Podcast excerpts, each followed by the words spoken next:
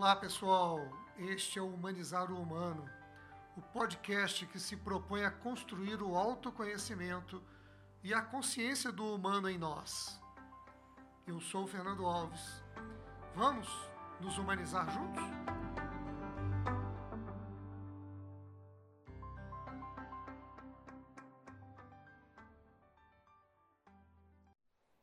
Muito bem, hoje nós vamos gravar sobre eu vou chamar de trilogia essa conjugação das forças da amorosidade, da humildade e da disponibilidade, como foi proposta pelo Elemar de Sá, para que a gente enfrente os desafios do ano de 2021.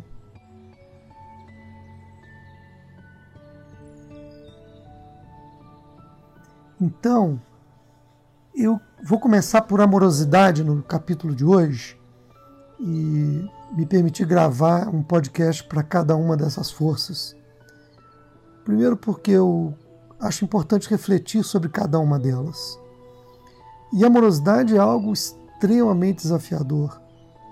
Eu diria até que ninguém é amoroso naturalmente.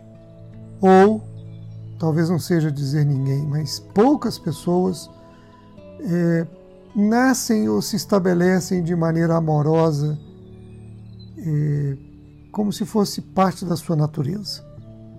Um jeito de ser amoroso. Porque é preciso revelar que ser amoroso é ser suave, ser macio, brando, terno, carinhoso, afetuoso, conduzir as ações as conversas, as intervenções na vida, no trabalho, sempre de maneira delicada. Então não é fácil ser amoroso. Não é fácil fazer da amorosidade uma ferramenta consciente, uma escolha de como agir, de como responder aos estímulos, de como lidar com as pessoas, de como lidar com as coisas da vida. Eu me lembro é, de um senhor, eu não sei se eu acho que eu comentei isso num outro podcast, em que um senhor, certa vez, numa pousada, na hora do café, numa mesa ao lado, ele dizia para uma outra pessoa assim: Olha, paciência também é caridade. Esse conceito de tratar paciência como caridade me pareceu fabuloso, porque me veio imediatamente a ideia e mesmo de ver pessoas impacientemente com outros em atitude de caridade. É como se fosse assim: eu vou ali impacientemente entregar uma cesta básica. Ou eu vou impacientemente é, atender no sopão das pessoas em situação de rua. Como muitas vezes acontece. Então, quando esse Senhor traz paciência também é caridade, essa é a primeira ideia que me vem quando eu quero refletir e falar sobre amorosidade. Porque eu poderia dizer também, amorosidade também é caridade. Porque tanto paciência quanto amorosidade é, são comportamentos que se revelam diante do outro. São, são comportamentos que exprimem o relacionamento, exprimem o seu jeito de ser. Claro, seu jeito de ser consigo mesmo e seu jeito de ser com o outro, com os outros.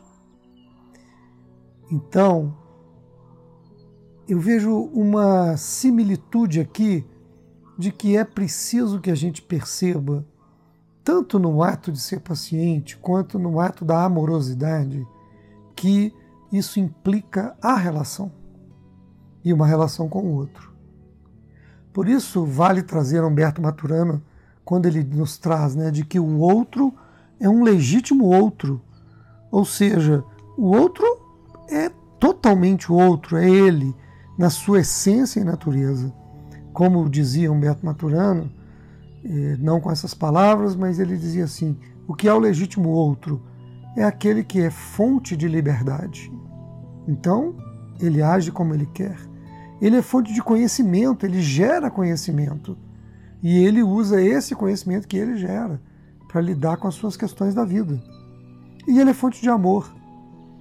Então, esse ato que nós temos de nos relacionar com o outro como legítimo outro exige de nós um reconhecimento profundo de que nós estamos interagindo entre iguais e que não é possível querer do outro aquilo que você é.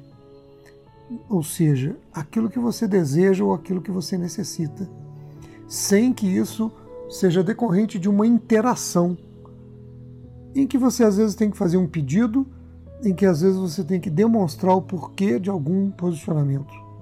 E não simplesmente como acontece na falta de paciência, em que rapidamente você quer que o outro compreenda os seus desejos, o que você pensa e o que você quer.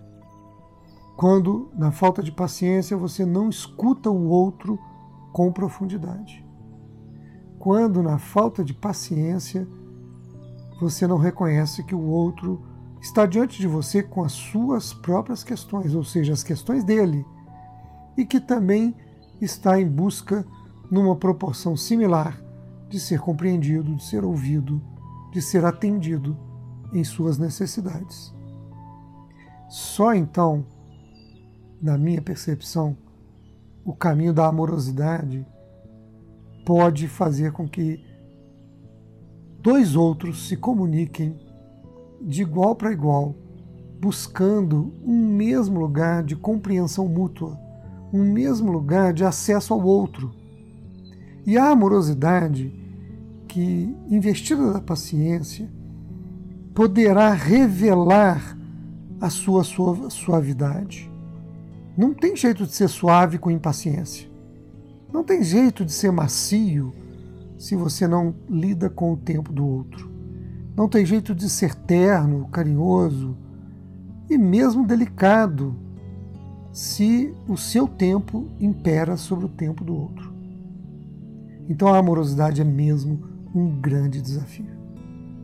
E foi muito oportuno para mim resgatar essa ideia de que paciência também é caridade, porque isso me, me força a reconhecer que a amorosidade, pelo menos em mim, e eu diria sem nenhum medo na maioria das pessoas, não é uma situação dada.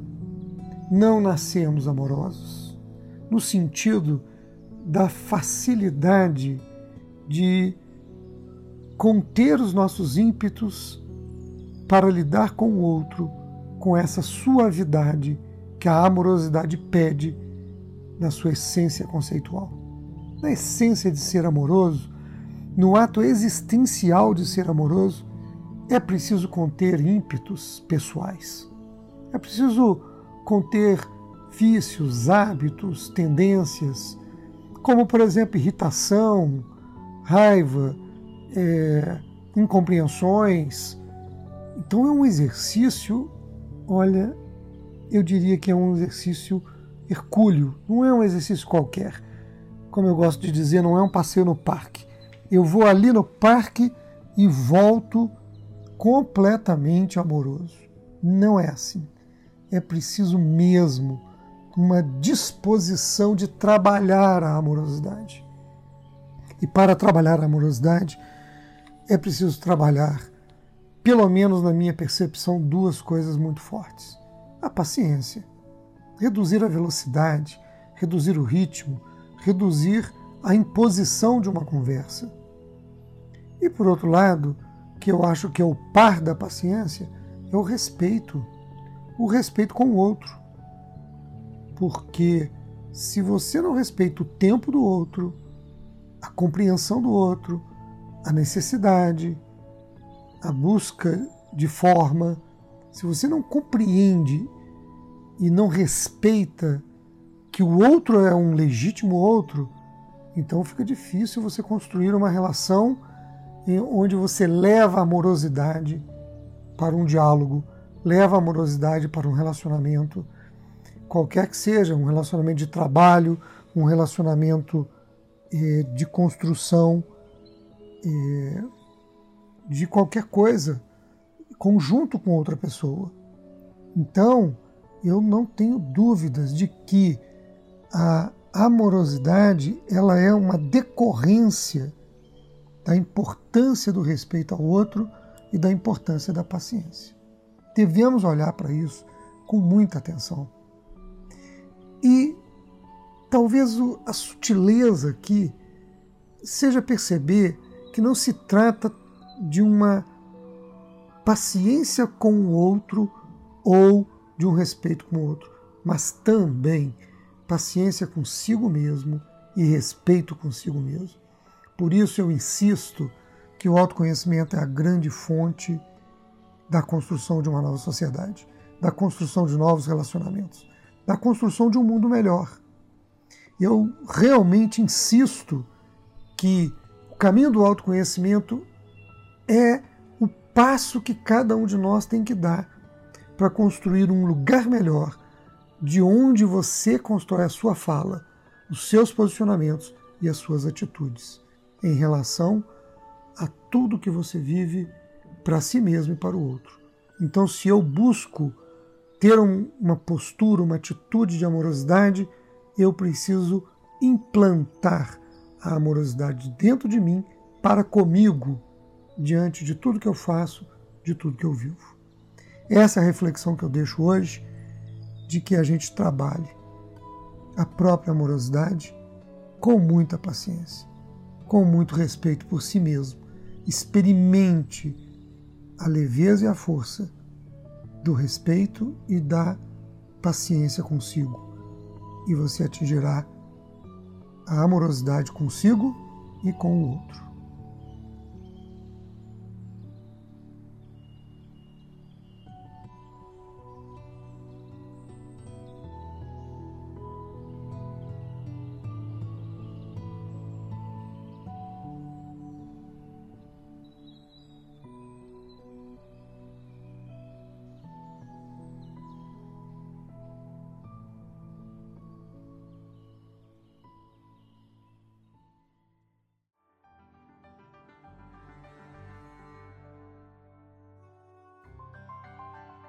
Eu quero agradecer a você por participar desse podcast. Quero ouvir suas opiniões, críticas e aquilo que este programa possa ter representado para o seu dia. Quero muito encontrar você no trabalho gratificante de humanizar o humano. Esse caminho para sermos de fato divinos na arte de viver. Deixe o seu like, seu feedback, suas dúvidas, seus comentários para que possamos refletir juntos, construir juntos essa caminhada. Aguardo você nos nossos próximos programas, encontros e nossos workshops. E deixo aqui meu afetuoso abraço para você.